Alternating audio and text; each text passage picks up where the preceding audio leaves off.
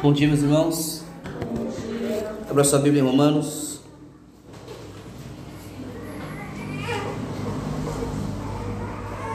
Capítulo 9.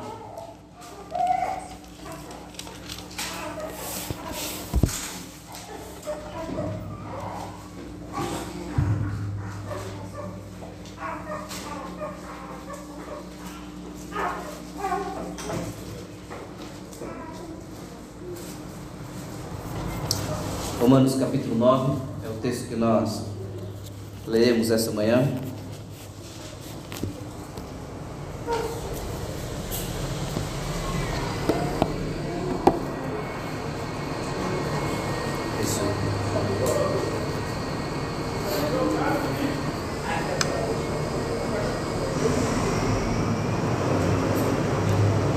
Você já encontrou, vamos Vamos orar, vamos falar com o Senhor. Pai, nós oramos mais uma vez, porque reconhecemos que não podemos fazer nada sem o Senhor, Pai. Dependemos de Ti, Senhor, para fazer apenas uma leitura. Mas reconhecemos a nossa dependência do Senhor, a nossa dependência do Senhor para ler alguma tirinha do Instagram, Senhor Dependemos do Senhor para ler jornais ou placas no trânsito. Mas, sobretudo, dependemos do Senhor, Pai, para ler e compreender a Sua palavra, Deus. Sem a Tua graça, Senhor. Sem a Tua graça, Senhor. Nós leremos a Tua palavra como lemos ou como examinamos qualquer texto, Senhor. Por isso, Senhor, fale o nosso coração, Pai. Que o mesmo Espírito que inspirou Paulo a escrever essas palavras, seja este a moldar, a tocar os nossos corações, para a Sua glória, Senhor, para a Sua glória. Em nome de Jesus, Pai. Em nome de Jesus. Amém. Romanos capítulo 9 diz: Digo a verdade em Cristo, não minto, que a minha consciência confirma isso por meio do Espírito Santo. Sinto grande tristeza e tenho incessante dor no coração, porque eu mesmo desejaria ser amaldiçoado, separado de Cristo, por amor dos meus irmãos, meus compatriotas, segundo a carne são israelitas. A eles pertence a adoção, assim como a glória, as alianças,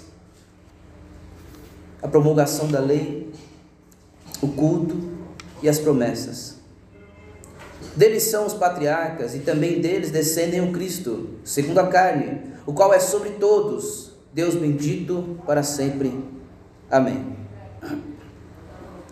E não pensemos que a palavra de Deus falhou. Porque nem todos os de Israel são de fato israelitas, nem por serem descendentes de Abraão são todos filhos. Pelo contrário, por meio de Isaac será chamada a sua descendência. Isto é, não são os filhos da carne que são filhos de Deus, mas os filhos da promessa é que são contados como descendência. Porque a palavra da promessa é esta: por esse tempo voltarei e Sara terá um filho. E isso não aconteceu somente com ela, mas também com Rebeca, ao conceber de um só, de Isaac, nosso pai. E os gêmeos ainda não eram nascidos, nem tinham feito o bem ou o mal, para que o propósito de Deus quanto à eleição prevalecesse não por obras, mas por aquele que chama. Quando foi dito a Rebeca, o mais velho servo, será servo do mais moço. Como está escrito: Amei Jacó, porém desprezei Esaú. Que diremos então? Que Deus é injusto? De modo nenhum. Pois ele diz a Moisés: Terei misericórdia de quem eu tiver misericórdia e terei compaixão de quem eu tiver compaixão. Assim, pois, isso não depende de quem quer ou de quem corre, mas de Deus que tem misericórdia. Porque as Escrituras diz a Faraó: Foi para isto mesmo que eu o levantei, para mostrar em você o meu poder e para que o meu nome seja anunciado em toda a terra. Logo, Deus tem misericórdia de quem quer e também endurece a quem Ele quer. Mas você vai me dizer, por que Deus ainda se queixa? Pois quem pode resistir à sua vontade? Mas quem é você, caro amigo, para discutir com Deus? Será que o objeto pode perguntar a quem o fez: Por que você me fez assim? Será que o oleiro não tem direito sobre a massa para do mesmo barro fazer um vaso para honra e outro para desonra? Que diremos? Se Deus, querendo mostrar a sua ira e dar a conhecer o seu poder, suportou com muita paciência os vasos da ira, preparados para a destruição, a fim de que também desse a conhecer as riquezas da sua glória nos vasos de misericórdia, que de antemão preparou para a glória. Esses vasos somos nós, a quem também chamou, não só dentre os judeus, mas também dentre os gentios. Como também diz Oséias: Chamei, chamarei de meu povo ao que não era meu povo, e de amada a quem não era amada. E no lugar em que lhes foi dito: Você não será o meu povo, ali mesmo serão chamados filhos de Deus, do Deus vivo. Mas Isaías clama a respeito de Israel: Ainda que o número dos filhos de Israel seja como a areia do mar, o remanescente é que será salvo. Porque o Senhor cumprirá a sua palavra sobre a terra de forma plena e breve.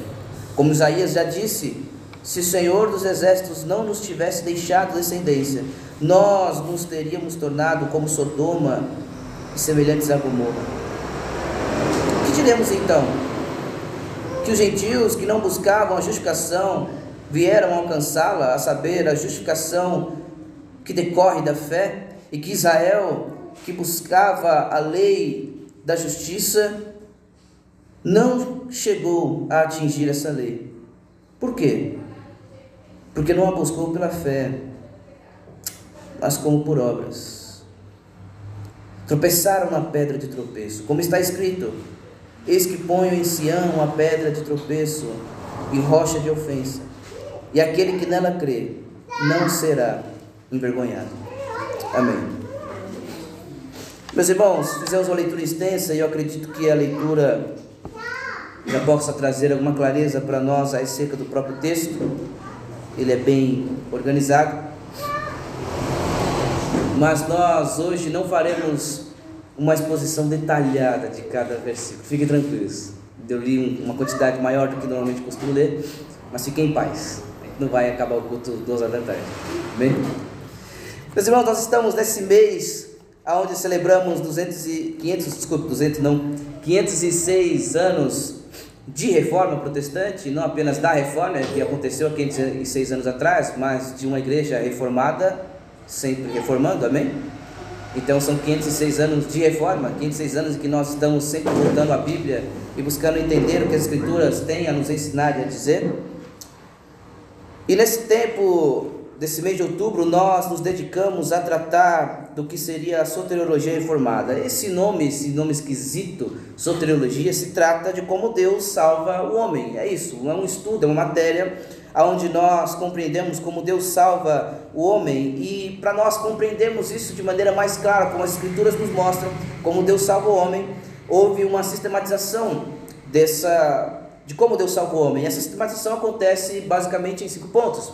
Os irmãos conhecem, mas vale a pena nós ah, citarmos: depravação total, eleição incondicional, redenção particular ou expiação limitada, ah, graça irresistível e perseverança dos santos, do qual nós estamos dedicando cada domingo a esse a cada um desses pontos.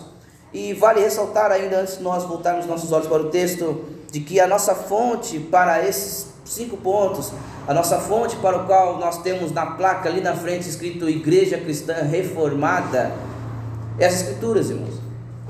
Nós não temos um título, ou carregamos esse título, ou buscamos ah, seguir os padrões da teologia reformada por causa de uma por, por ser uma idolatria a reformados ou porque achamos a barba de Calvino muito interessante, queremos parecer com ele ou coisa nesse sentido. O interesse do nosso coração, meus irmãos, é sermos fiéis às escrituras. Ah, como disse como disse Charles Spurgeon, ele disse que eu não levanto a bandeira de Calvino, eu levanto a bandeira do Evangelho junto com Calvino. Ou seja, a fonte pelo qual nós nos guiamos e pelo qual confiamos que esses cinco pontos são verdadeiros é a própria Escritura, é a palavra de Deus. Por isso, meus irmãos, eu levanto esse ponto para dizer: não firam, não firam a sua consciência, não fira a sua fidelidade às Escrituras, para agarrar qualquer ponto que seja da tradição reformada. Que a sua fidelidade seja a palavra de Deus. E que ao ser fiel à palavra de Deus, você possa levantar a bandeira dos cinco pontos, do calvinismo, os cinco solas e todos os outros demais pontos. Amém? Meus irmãos, vamos ao texto, como disse, farei uma breve uma breve exposição do texto e então olharemos, como já foi dito, acredito, nós pensamos e analisamos sobre esses cinco pontos há dois anos atrás. Mas o convite para nós nessa, nessa releitura desses cinco pontos não é apenas reforçá-los, mas convidá-los a olhar, sobretudo, como esses pontos nos levam a adoração a Deus. Como esses pontos levam à humildade, como esses pontos trabalham o nosso coração. É muito curioso como, infelizmente, parece até parece até um padrão, irmãos. Quando se descobre os cinco pontos, quando se se abre os olhos para o modo como Deus salva o homem, parece que paradoxalmente, ou não paradoxalmente, mas não consigo encontrar as palavras, mas de uma maneira muito estranha, passa-se a abraçar o orgulho por ter descoberto tais, tais pontos. Isso não faz o menor sentido. O convite é para que nós possamos analisar rapidamente cada um desses pontos e possamos perceber como, de fato, esses pontos nos levam à humilhação. Amém? Meus irmãos, do versículo 1 ao 5, o que nós vemos aqui é Paulo expondo aqui o seu lamento e a sua tristeza. Ele diz que isso é verdade, que o Espírito Santo confirma isso, de que ele sente muita tristeza no seu coração. Ah, e a tristeza se dá pela, pelo o seu desejo de que os israelitas, todos, todos eles, todos eles, se entregassem, reconhecessem a salvação somente em Cristo Jesus. Mas algo que ele fala até que, eu não sei os irmãos, mas que aos, me salta aos olhos como algo até estranho e curioso. Ele diz ah, que por amor aos irmãos, ele está disposto, ele desejaria ser amaldiçoado e separado de Cristo. E embora a ênfase que queremos dar nessa manhã se trate da eleição, sobretudo, essas palavras me chamam a atenção, irmãos, tendo em vista que nós iremos meditar mais profundamente a respeito do evangelismo no, no, no próximo, no nosso acampamento em novembro. Essas palavras me chamam muita atenção sobre esse coração do apóstolo, em que chega a mencionar que desejaria ser separado de Cristo por amor aos irmãos, aos seus irmãos. Que o Senhor desperte em nós esse coração esse coração que que não questiona a eleição, mas que faz de tudo para conseguir ganhar os seus irmãos. Que o Senhor desperte em nós esse coração desejoso de anunciar o Evangelho e que outros, aqueles que nós amamos e conhecemos, possam ser aproximados de Cristo.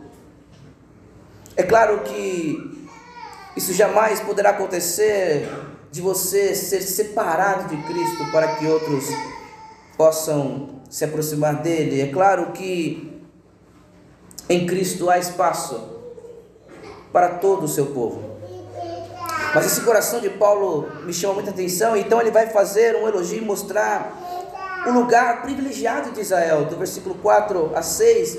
Ele vai dizer esses lugares de privilégio, ah, a eles pertence a adoção, sim, como a glória, as alianças, a promulgação da lei, o culto e as promessas. Ou seja, deles são os patriarcas e também deles descende Cristo segundo a carne, pelo qual, so, so, é, pelo qual é sobre todos, Deus bendito para sempre. Ele reforça aqui a divindade de Cristo, ele reforça aqui que Cristo é Deus, Deus bendito para sempre.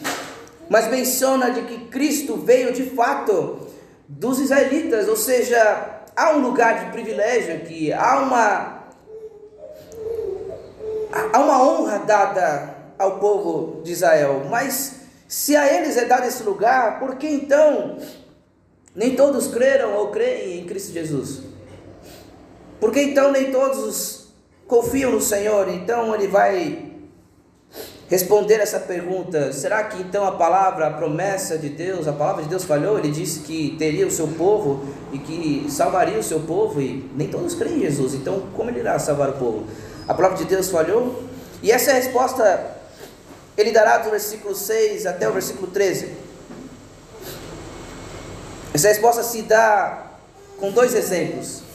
O primeiro é de Isaac e Ismael, e o segundo é de Jacó e Esaú. Vamos olhar para esse texto e saber qual é a resposta que Paulo dá a essa pergunta: será que Deus falhou? Ele não consegue? Ele é incapaz de salvar quem ele quer?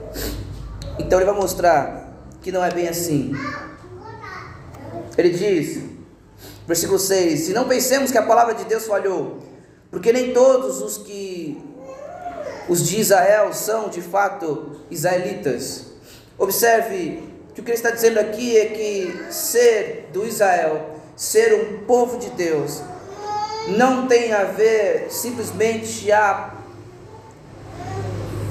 ao seu sangue, não tem a ver com etnia, não tem a ver com pertencer fisicamente a um povo. Note, Jesus disse que pode fazer das pedras descendentes de Abraão. Então, ser um povo de Deus não tem a ver com pertencer a uma família da, do, do povo de Israel não tem a ver com etnia, e ele vai mostrar como não tem a ver com etnia. Logo a seguir ele diz: nem por serem descendentes de Abraão são todos filhos. Pelo contrário, por meio de Isaac será chamado, versículo 7, a sua descendência.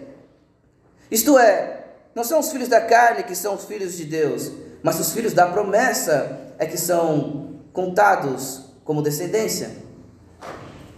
Porque a palavra da promessa é esta: por esse tempo voltarei e Sara terá um filho. O que está dizendo? Ora, se fosse uma questão de etnia, então a descendência, o povo de Deus teria vindo de Ismael e não de Isaac. Porque se é uma questão de fazer parte de uma genealogia, então deveria ter sido Ismael. E nós sabemos que não tem a ver segundo a carne, mas segundo a promessa. O filho da promessa era Isaac. É quase como se, Caio, é quase como se Paulo estivesse dizendo o seguinte: o fato da sua mãe ser cristã não quer dizer que você seja um. O fato da sua mãe pertencer não faz de você alguém filho de Deus. A resposta que deve ser dada é de fé, de crer que Jesus é o único Senhor. Ou seja, não tem a ver com descendência, com ser filho de alguém. Tem a ver com a promessa. Então ele vai continuar dizendo e dando o segundo exemplo. O segundo exemplo é do versículo 10 ao versículo 13. E o segundo exemplo é Jacó e Esaú. Ele diz: E isto não aconteceu somente com ela, mas também com a Rebeca a conceber um só de Isaac, de um só de Isaac, nosso pai. E os gêmeos ainda não eram nascidos, note isso. Os gêmeos ainda não eram nascidos, nem tinham feito o bem ou o mal. Para que o propósito de Deus quanto à eleição prevalecesse, não por obras, mas por aquele que chama. Quando foi dito a Rebeca, o mais velho servirá, será servo, aliás, do mais moço. Irmãos, o que Paulo vai argumentar aqui e mostrar é que pertencer ao povo de Deus então não tem a ver com uma etnia, com fazer parte de um povo fisicamente, mas com fazer parte da promessa. E que fazer parte do povo de Deus não tem a ver com ter obras iguais à do povo de Deus, mas tem a ver com a eleição. Note, ele diz que o ponto aqui então não é ser membro fisicamente de uma família, mas é ser membro espiritual de uma família, porque foi elegido para fazer parte dela.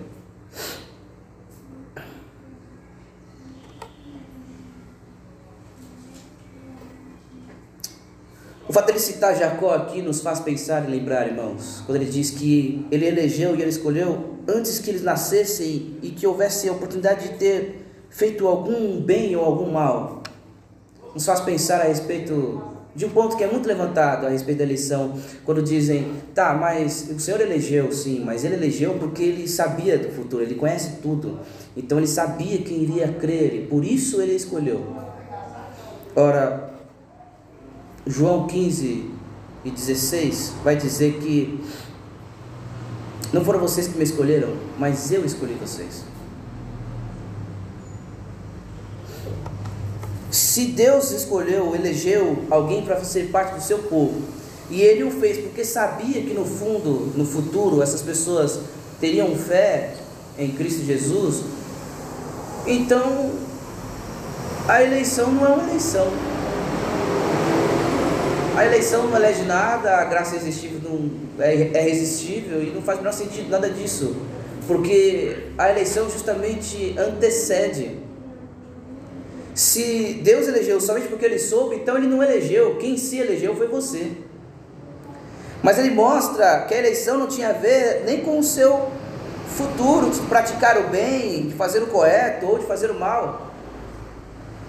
Ele também mostra que não tem a ver com tradição. Ora, a tradição é que o filho, o, o, o filho que carrega as bênçãos seria o primogênito. E neste caso, o mais velho será servo do mais moço. Nós achamos isso estranho, irmãos, quando nós ouvimos a respeito da salvação. Mas isso não nos soa estranho quando nós quando nós quando nós ouvimos que Deus escolheu Abraão e tirou ele do meio do povo pagão e deixou todos os outros lá. Nós não achamos isso estranho quando pensamos que Deus escolheu Israel e a partir de Israel, da sua descendência, viria Cristo, como é dito no versículo 5. Nós achamos isso estranho, mas não achamos estranho nas nossas conversas naturais e dizemos assim: Ah, mas você, o Senhor te escolheu, irmão, continue. Que Paulo está mostrando é que isso é assim desde sempre. Não é uma coisa que ele tirou da cabeça dele agora. Ele está mostrando que em toda a Escritura é assim o modo como Deus trabalha, por meio da sua promessa e eleição. Então, nós podemos perguntar: será que Deus então é injusto? Porque ele escolheu um e desprezou Esaú? Será que Deus é injusto desse modo de, de agir? E versículo 14 ele responde: de modo nenhum. E ele vai dizer por que, que não é injusto Deus eleger uns e preterir outros. E a resposta dele está do versículo 15 até o versículo 18. E o que ele diz? Por que, que de modo nenhum Deus é injusto? Pois ele diz a Moisés: Terei misericórdia de quem eu tiver misericórdia, terei compaixão de quem eu tiver compaixão. Note, a pergunta é: será que Deus é injusto? A pergunta é feita a respeito de justiça. E a resposta que Paulo dá é sobre misericórdia. Ele não fala sobre justiça aqui, ele fala sobre misericórdia. Ele não usa a expressão justiça ou injustiça. Embora a pergunta seja feita, será que Deus é injusto? O que ele traz para a conversa não é assunto de justiça, mas é misericórdia. Irmãos, nós temos dificuldade de sermos, ou nós somos duros, ou nós somos passivos. Nós temos dificuldade de fazer com que a justiça e misericórdia se beijem, se abracem. Mas o nosso Deus é tão perfeito que faz com que no Evangelho justiça e misericórdia caminhem juntas. Então, o um ponto aqui, meus irmãos, é misericórdia e não justiça. Assim, pois, versículo 16: isto não depende de quem quer ou quem corre, mas de Deus que tem misericórdia. Ou seja, não tem a ver com você merecer ou não, tem a ver com a misericórdia de Deus. Em outras palavras, quando nós pensamos em justiça, se formos pensar nesses termos, justiça então é matar todo mundo e todos perecerem e todos irem para o inferno. Mas ele traz aqui então a misericórdia para dizer: se formos tratar de justiça, a condenação seria a todos. Mas como se trata de misericórdia, ele tem misericórdia de quem ele quer ter misericórdia. Você não pode achar estranho Deus ter salvado alguém e reclamar porque ele não salvou outros. Salvar você foi uma misericórdia, ele deveria condenar você e todos os outros.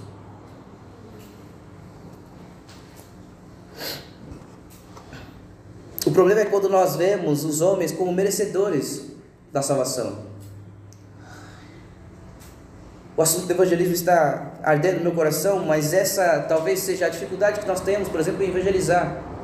Porque quando nós falamos de salvação para os outros, a dúvida é: salvo do quê? Está tudo certo, eu irei para o céu. Porque a comparação é feita com Hitler, não com Jesus que é perfeito.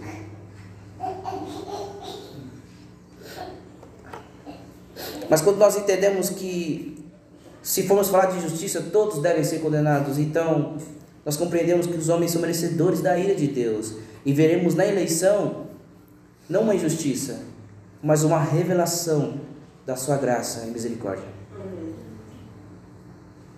Spurgeon, se não me engano, disse, pergunta, né? Isso te deixa irado? Se te deixa irado, deixa-me fazer uma observação, Spurgeon faz. Eu acho que é Spurgeon, e lembre-se, quando a gente não sabe a referência, ou é Spurgeon, C.S. Lewis ou Clarice Lispector, um dos três. Esses dias eu vi lá C.S. Lewis, e não era a frase dele, mas beleza, tava lá, é assim. Ele diz: Isso te incomoda? Ora, se você deseja Deus, você é um eleito, porque você jamais desejaria Deus se não fosse elegido por Ele. Se você não deseja Deus, por que você está incomodado? Por Ele não te eleger por uma coisa que você não deseja. Não há problema. Não há injustiça aqui. O ponto aqui é misericórdia. E o propósito disso, dessa eleição, é a glória de Deus. Note, versículo 17: Porque a Escritura diz a Faraó: Foi para isto mesmo que eu o levantei, para mostrar em você o meu poder e para que o meu nome seja anunciado em toda a terra. Note que logo Deus tem misericórdia de quem Ele quer e, tem, e também endurece a quem Ele quer. Irmãos, o fato de existir alguns eleitos e outros não, são para que nós possamos ver o poder do nosso Deus e para que o nome dele seja anunciado a toda a terra. O que isso revela é a glória de Deus, ele vai repetir isso mais à frente, mas eu quero chamar a sua atenção de que isso não é injusto, isto é uma revelação bela da glória e do poder de Deus. Então nós podemos perguntar, e as perguntas que Paulo levanta são perguntas que possivelmente estarão em nossa mente, curiosamente é as que estão, conforme nós vamos lendo. E ele diz: Mas por que Deus ainda se queixa então? Quem pode existir a sua vontade? Ou, em outras palavras, não é que Deus esteja se queixando, em outras palavras, ele coloca como se nós estivéssemos nos queixando, ou seja, ah, Ué, por que Deus está culpando a gente então? Por que Deus nos culpa? E a resposta dele está do versículo 20, 19, aliás, até o versículo 29. E a resposta dele se dá em basicamente três coisas. Primeiro, o que ele faz é perguntar: quem é você? O que é você? Ele diz do versículo 20: Mas quem é você, caro amigo, para discutir com Deus? Será que o objeto, olha o que você é, o objeto, será que o objeto pode perguntar a quem o fez, por que você me fez assim? Em outras palavras, Deus tem direito sobre o seu povo, sobre o que é dele. Os irmãos já cansaram de me ouvir falar a respeito desse episódio muito legal do Chaves, aonde ele fala, aliás, onde a dona Clotilde e o seu Madruga vai para um vai para um cinema e aí há uma reclamação ali do seu Madruga e ela pergunta assim, como assim? Quem? Aí ele pergunta, né? Quem, quem convidou? Aí a dona Clotilde responde, eu. Tá. E, e quem pagou o táxi? A dona Clotilde, eu também. Seu Madruga pergunta de novo, e quem escolheu o filme? Aí ela, você. Então, e aí rola aquela risada computadorizada, né? Horrível, mas que ajuda a gente a rir naquele momento para entender que ali é uma piada. Ah, mas o que faz sentido, irmãos, é que o bizarro de seu Madruga escolher o filme é porque ele não convidou, ele não pagou o táxi, ele não pagou a entrada e ele escolhe o filme. Em outras palavras, o ar que você respira não é seu, cara. O ar que você respira não é seu, é emprestado, é de Deus. E quem pega emprestado não devolve rouba. Quem rouba é ladrão e deve ser condenado. Note que nós não temos direito nem sobre o ar, sobre nossos pulmões. Mas olha,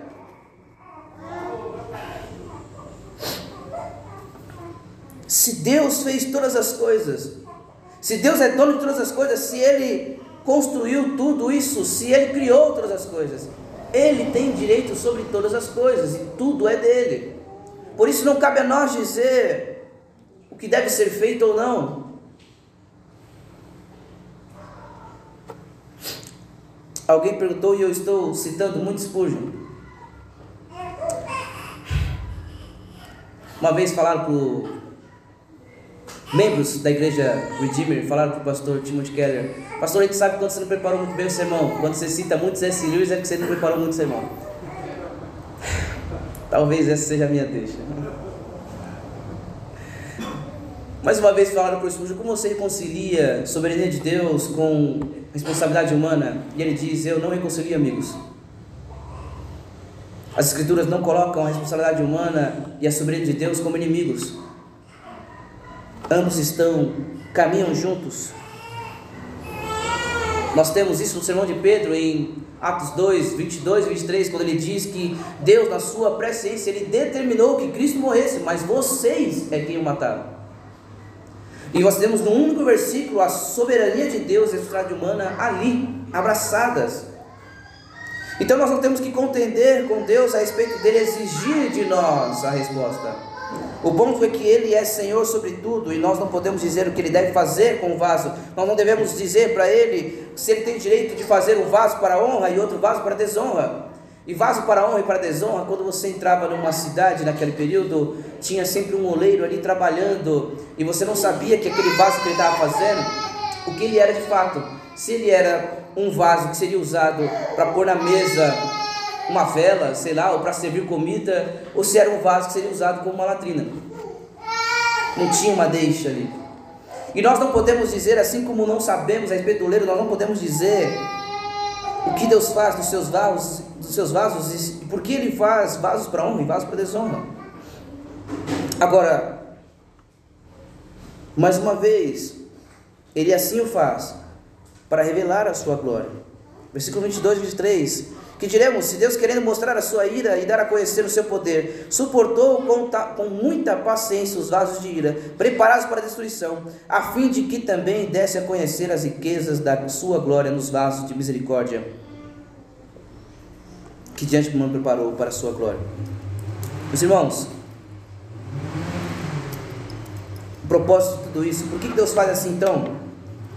Essa é uma pergunta que nós fazemos. Olha, por que, que então Deus deixou que tudo isso acontecesse? Para que Ele revelasse a sua glória. Ele é glorioso e a sua glória deve ser revelada. Terceiro e último argumento que ele coloca é que isso também não é estranho para o próprio povo de Israel. E ele vai mostrar que não é estranho, porque ele vai dizer que isso já estava previsto, já estava dito na própria palavra de Deus. E ele cita dois textos, aliás, quatro textos, dois de Oséias e dois de Isaías. E a citar esses dois textos, ele está dizendo a respeito de que Deus já tinha desenhado e trabalhado e preparado tudo isso para que o próprio povo compreendesse essa realidade. Já tinha sido dita por meio de Oséias e por meio de Isaías. Meus irmãos, a eleição é uma doutrina das Escrituras. A eleição é uma doutrina da qual você não pode negar ou fugir dela. Mas a eleição não é para trabalhar apenas com a nossa cabeça, mas é para mover também os nossos braços e os nossos joelhos. Os cinco pontos não são para nos tornar uns mini craques, aquelas cabecinhas grandes e os corpinhos pequenininhos. Os cinco pontos são para mover também os nossos braços, irmãos. Os cinco pontos e a doutrina da eleição não é apenas não é para que nós olhemos para isso e nos sentimos orgulhosos por termos sido eleitos, muito pelo contrário, a eleição nos leva, meus irmãos, à humilhação. Jeffrey Meders ele diz que se Deus me, me escolhesse por quem sou, eu ficaria tão cheio de mim mesmo que o elevador não suportaria o peso do meu orgulho. Um jeito morado de Jeffrey dizer não faz sentido ser orgulhoso por ter sido eleito, porque ele não fez por causa de você. Note que esse ponto é eleição incondicional, horas. Não há nenhum motivo em você para que Deus te elegesse. Ou seja, não há espaço para orgulho, não há espaço para orgulho, porque não há méritos. Ele te elegeu antes que você tivesse praticado obras boas ou más. Não há espaço para orgulho porque não tem a ver com a sua descendência, com você ter nascido ou não em um lar cristão. Não há espaço para orgulhos porque não tem méritos seus. O que acontece aqui, meus irmãos, é uma grande revelação. A eleição não é uma marca para que você se sinta orgulhoso por ter sido eleito. Quando alguém lhe chamar, nós não temos esse costume aqui, mas a, igreja, por exemplo, uma igreja irmã nossa, a igreja Brinca do Cordeiro, os irmãos se chamam, ô meu irmão eleito, tudo bem, meu eleito? Eu acho isso muito belo, irmãos. E deixe-me dizer uma coisa: quando você ouvir da paz do Senhor eleito, quando você diz bom dia eleito, que isso não seja uma marca para o seu orgulho, mas que isso revele como uma marca da misericórdia de Deus revelada em você, porque você não merecia ter sido eleito e Ele te elegeu. Na eleição não há espaço para orgulho, porque servir a Deus não estava nem nos seus planos, ora. Note que ele diz que isso já estava nos planos de Deus e já tinha sido revelado pela sua palavra, através de Oséias, de Isaías, através do modo como Deus conduziu toda a história. Mas isso não estava nos seus planos. Se Deus não abrisse os seus olhos, você jamais veria ou desejaria Deus.